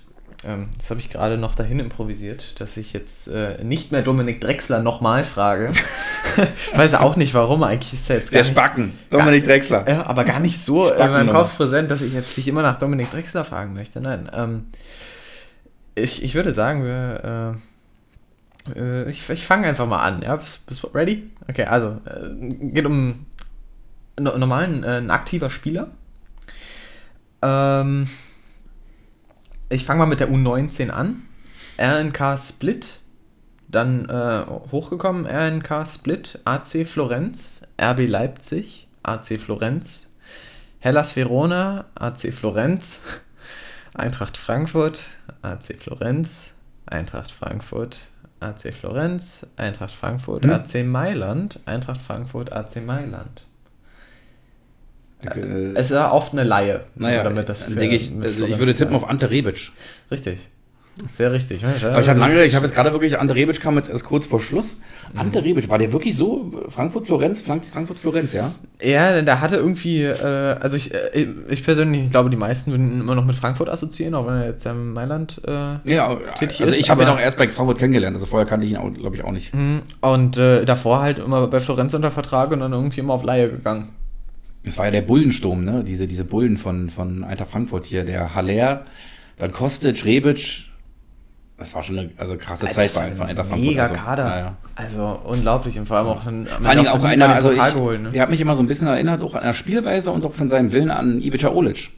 mhm. von, von, von Bayern und auch HSV, glaube ich, mhm. gespielt hat. Auch bei Davon habe ich noch so eine Matchetex-Karte. Ja. Mhm. Eben in seine Matchetex-Karten. Also. uh.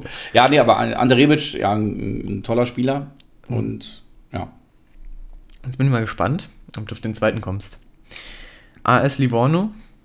Italien ist es, ne? Ja, äh, AC Florenz, Juventus Turin. Wenn ich jetzt Ja sage, vielleicht wird es dann besser. Aktueller Marktwert, übrigens, es hat einen aktuellen Anlass, dieser Spieler. Aktueller Marktwert sind nur noch 1,5 Millionen, aber war mal sehr viel wert. Juventus Turin hat damals 7,7 Millionen Ablöse bezahlt. An Florenz. An Florenz. Und das ist 2005 passiert. Jetzt ist er vereinslos. Seit diesem Sommer. Ah, er spielt gar nicht mehr. Doch, er spielt noch, aber er hat gerade keinen Verein. Ach aber er äh, macht noch Spiele. Und ist vom AC Florenz, also er hat nur die Station AC Florenz und Juventus Turin gehabt. Wenn man so möchte, ja. Also äh, in jüngeren Jahren noch Livorno, aber die würde ich jetzt, also ich würde ihn niemals mit Livorno oder auch nicht mit Florenz in Verbindung mhm. setzen, mhm. ehrlich gesagt.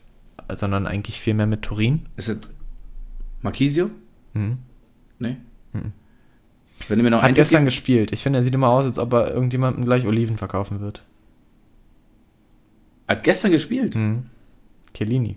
Chiellini, ah. Mhm. Giorgio Chiellini, ja. Der ist ähm, vereinslos. Der ist jetzt vereinslos. Also der hat keinen Vertrag mehr. Der ist aber auch 36. Also oh, ich gehe mal davon aus, dass er. Ich weiß nicht, ob er selber gesagt hat, er hört auf, aber. Äh, das würde für mich die einzig äh, logische Erklärung sein, weil so wie der gerade bei der Europameisterschaft spielt, wäre Juventus Turin ähm, schön blöd, wenn sie den nicht wenigstens noch mindestens mit einem Einjahresvertrag ausstatten würden. Das stimmt, aber also er macht doch wirklich einen. Zumal, zumal gute, ähm, ich mir das auch sehr schwierig vorstelle in Italien. Gut, ich weiß jetzt nicht, bin jetzt da nicht so ähm, drin beim italienischen Fußball, wie es aussieht, wenn Bonucci und Chiellini mit einem Schlag dann mal wechseln aus der Nationalmannschaft. Was ich mir gut vorstellen könnte, wenn die jetzt den Titel holen sollten Na, dass und dass die beiden sagen, komm oder? hier, Höhepunkt und wir gehen weg. Was ist dann? Wer kommt dann dahin? Aber Meinst du nicht, dass sie in Katar auflaufen können? Ich, ich ehrlich gesagt, ich weiß nicht, wie die Nachrichtenlage gerade ist, ob es da jetzt nicht heißt, irgendwie das Also, das letzte, ersten, also dazu kann ich sagen, dass es mich gar nicht interessiert, ob die in Katar auflaufen, weil Richtig. ich diese WM nicht gucke. Ja.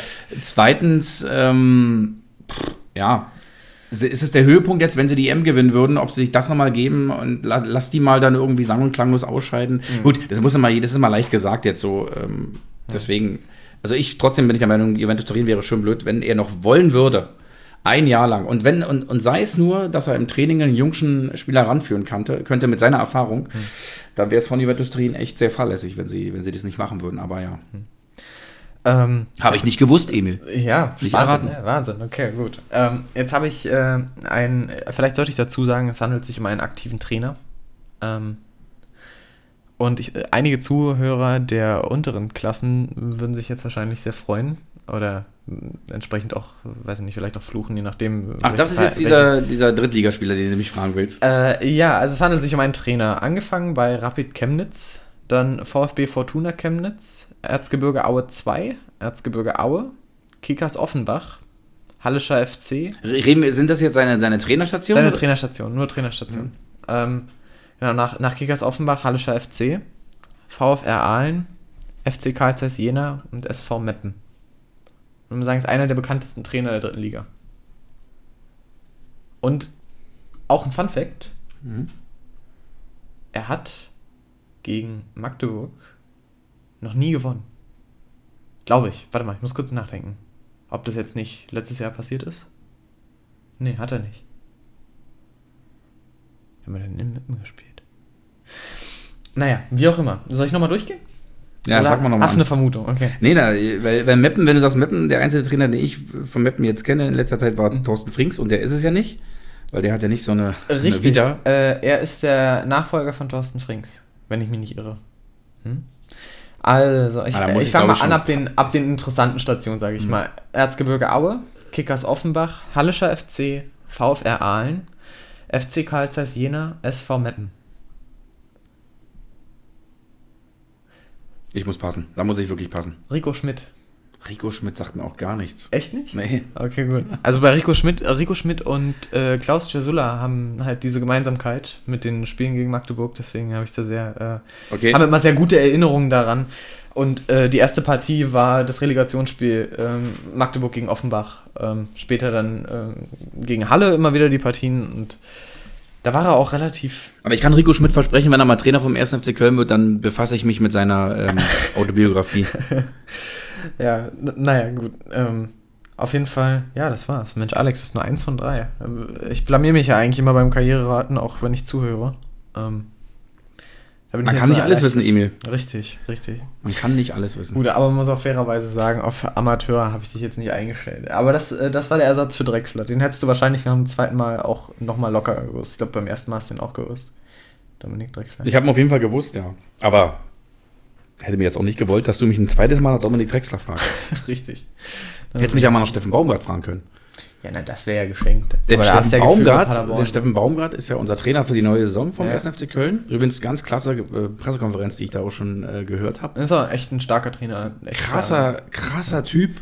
Und kann also, also im positiven Sinne super, ähm, super, was der so erzählt. Und äh, ich glaube, das wird für alle beim 1. FC Köln eine ganz neue Erfahrung werden, aber danach haben wir uns irgendwie erstmal alle immer gesehen. Wie es am Ende natürlich läuft, das kann auch er nicht sagen, sagt er ja selber. Mhm. Aber für mich aber ist es einer der stärksten Trainer, die es eigentlich so im deutschen Profifußball überhaupt gibt, weil der wirklich aus, der hat das, sagen wir so, dieses Streichgehen, ne? der kann wirklich aus wenig viel machen. Ja, vor allen Dingen ist er, glaube ich, ich glaube, es ist so, äh, Zuckerbrot und Peitsche beherrscht er ganz sehr gut, einfach aus seiner Natur heraus. Also ich glaube, es kann dein bester Kumpel sein. Und wenn du aber auch nicht mitziehst und so, dann kann er dir auch ganz klar die Grenzen aufzeigen. Mhm. Und hat, denke ich, auch eine eine natürliche Autorität. Und das der, der Trainerjob ist ja unglaublich psychologisch. Ne? Das merkt man immer wieder. Wenn Leute nicht reden können, ähm, auch in den Pressekonferenzen irgendwie immer das Gleiche und äh, irgendwie halt nicht differenziert. Naja, da kannst du dann ähm, bei manchen schon eine Schablone rauflegen. Ja. Aber auch, muss ich auch ehrlich sagen, du kannst äh, definitiv eine Schablone rauflegen auf, den, auf, auf die Fragen von den Journalisten. Das ist das stimmt aber immer, auch, immer das ja. Gleiche und ja. da kommt nichts Neues mehr. Ja. Gut, Wahrscheinlich ist es auch in so ein Schema gepresst, aber. Da muss ich an das Interview denken äh, mit Hector äh, nach dem, nach dem ein, so, nach der 1 Niederlage ja, ja. im Hinspiel. Ja, wie fühlen Sie sich denn jetzt? Ja, na, was denkst du, wie ich mich gerade fühle? Also sowas Bescheuertes. Ja. ja, jedenfalls ist äh, Steffen Baumgart äh, der einzige, der wohl einzige FC-Trainer, äh, wo ich behaupten kann, dass ich gegen den schon mal gespielt habe. Und zwar haben wir da mit, mit dem Grünauer BC mal äh, ein Freundschaftsspiel gemacht gegen den SV Woltersdorf. Die waren damals in Brandenburg unterwegs, glaube ich, in der Brandenburg-Liga und die hatten gut und fett eingekauft. Was? Und unter anderem als Spielertrainer damals Steffen Baumgart. Nicht wahr? Und da haben wir noch so, kannst du auch nachgoogeln bei Steffen Baumgart, SV Woltersdorf. Haben wir sogar 4 zu 1 gewonnen, das Spiel. Und Steffen Baumgart, der wurde auf jeden Fall in der zweiten Halbzeit auch noch eingewechselt. Tatsächlich. Und da haben wir gegen äh, Steffen Baumgart gewonnen, ja. Das weiß ich noch. Und fast hätte ich ihn auch noch. Auch das wäre natürlich eine sehr witzige Geschichte gewesen, die ist aber nicht zustande gekommen. Ich habe damals noch äh, einen guten Freund mitgenommen von dem Spiel nach Hause mit dem Auto, der hier in der Nähe bei mir in Grünau gewohnt hat. Und dann, der muss irgendwie Steffen Baumgart gekannt haben. Und als Steffen Baumgart an unserem Auto vorbeiläuft mit seiner Trainingstasche, ruft der ihm noch zu, Mensch, Steffen, willst du nicht mitkommen? Sollen wir dich ein Stück mitnehmen und so? Und er, nee, nee, ich habe hier vorne mein Auto und so, alles gut. Meine Frau holt mich ab oder irgendwas. Und Stell dir mal vor, dann wäre Steffen Baum mit dem einen Haar damals in meinem kleinen, zerbeulten Ford Focus mitgefahren und das hätte ich heute, glaube ich, äh, hätte ich das Auto fürs Fünffache verkaufen können. ja, definitiv. Ist leider nicht zustande gekommen, aber eine schöne, ähm, daran musste ich sofort denken, als die Verpflichtung von Steffen Baumgart äh, bekannt gegeben wurde. Hat Mensch, er auch übrigens bei Magdeburg trainiert. Ne? Wen? Magdeburg hat er auch, hat er auch trainiert mal, von 2009 bis 2010. Ja. Wenn du das sagst, Emil, dann muss das stimmen. Richtig, aber ja, ich sehe auch gerade Germania, schöne Eiche. Wahnsinn. Da hat er gespielt. Nee, da war er Trainer, da, ne? Da war er Trainer. Da war er Trainer, ja. Auch, äh, ja, naja, gut. So viel dazu. Ähm, ja, Alex, es hat mich sehr gefreut heute mit dir, sich äh, mal auseinanderzunehmen. Ähm, schaut auf jeden Fall mal bitte auf aus Liebe zum Spiel-podcast.de rein. Dort findet ihr alle Streaming-Dienste, auf denen wir zu finden sind. Und auch gerne auf den Instagram-Kanal und auf Patreon bzw. GoFundMe. Ja. Alex, was möchtest du noch loswerden?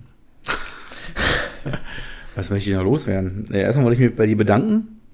dass du das hier übernommen hast. Äh, hoffe, die gerne, gerne. Zuhörer hat es mal ein bisschen, ein bisschen interessiert so Nein, zu hören, was, was so mein Folge. Background, was Man, vielleicht so ein bisschen mein Background ist, auch beim vom, vom Fußball. Ich glaube, so ein paar, in Anführungszeichen, Stammhörer, die wir jetzt schon haben, was ich so ein bisschen aus meinem Umfeld mitbekomme, die kennen mich ja seit, seit, seit vielen Jahren und vielleicht gibt es auch welche, die mich dann eben noch nicht so kennen. Siehst dann in den Statistiken, ab Minute 1 die Leute hören nicht mehr zuhören. Ja, genau. Alles klar, Alex wird heute interviewt. Nee, boah, genau. nee, muss ich mir nicht geben. Ähm, ja, und äh, aber genau das ist es ja. Äh, auch gerade so die Stunde hier, die wir jetzt erzählt haben. Es ist dann schön, ich, ich, jetzt habe ich selber ja mal mitbekommen, wenn man, wenn man dann äh, ja sich selber oder wenn, wenn der Moderator, ja, in dem Fall ja du, einen so ans Erzählen bringt, dann, dann fallen, fallen immer auch oft wieder Geschichten ein oder, oder man durchlebt, finde ich, in der Stunde jetzt auch so dieses ganze ähm, Fußballdasein, was man halt also erlebt hat. Und für mich ist es einfach äh, ja die größte soziale Kraft, äh, die ich in meinem Leben erlebt habe, so dieses ähm, Fußballspielen, die ganzen Menschen, die ich kennengelernt habe im Laufe der Jahre, die ich hoffentlich auch noch in den nächsten Jahren kennenlernen werde dadurch. Das ist einfach das, was es ausmacht. Das ist das, was mich immer beim Fußball gehalten hat, egal was manche Frauen darüber gedacht haben oder auch nicht. ähm, Fußball ist einfach eine, eine riesengroße oder hat eine riesengroße Kraft. Es ist nicht das Wichtigste auf der Welt. Das definitiv nicht. Aber es ist wichtig, was er schaffen kann. Das ist, glaube ich, ja, ich glaube, ich glaube, so kann man sagen. Wie gesagt, es hat einfach Spaß gemacht, jetzt mal hier eine Stunde so zu erzählen, so ein bisschen so, ja, selber nochmal eine kleine Reise zu machen in die Vergangenheit, was man alles schon so erlebt hat. Und ja. Ja, vielen Dank. Das wäre mein Schluss, mein Schlusswort für heute gewesen, Emil. Sehr gut, okay. Dann, ja, dann äh, bis zum nächsten Mal und auf Wiedersehen. Auf Wiedersehen.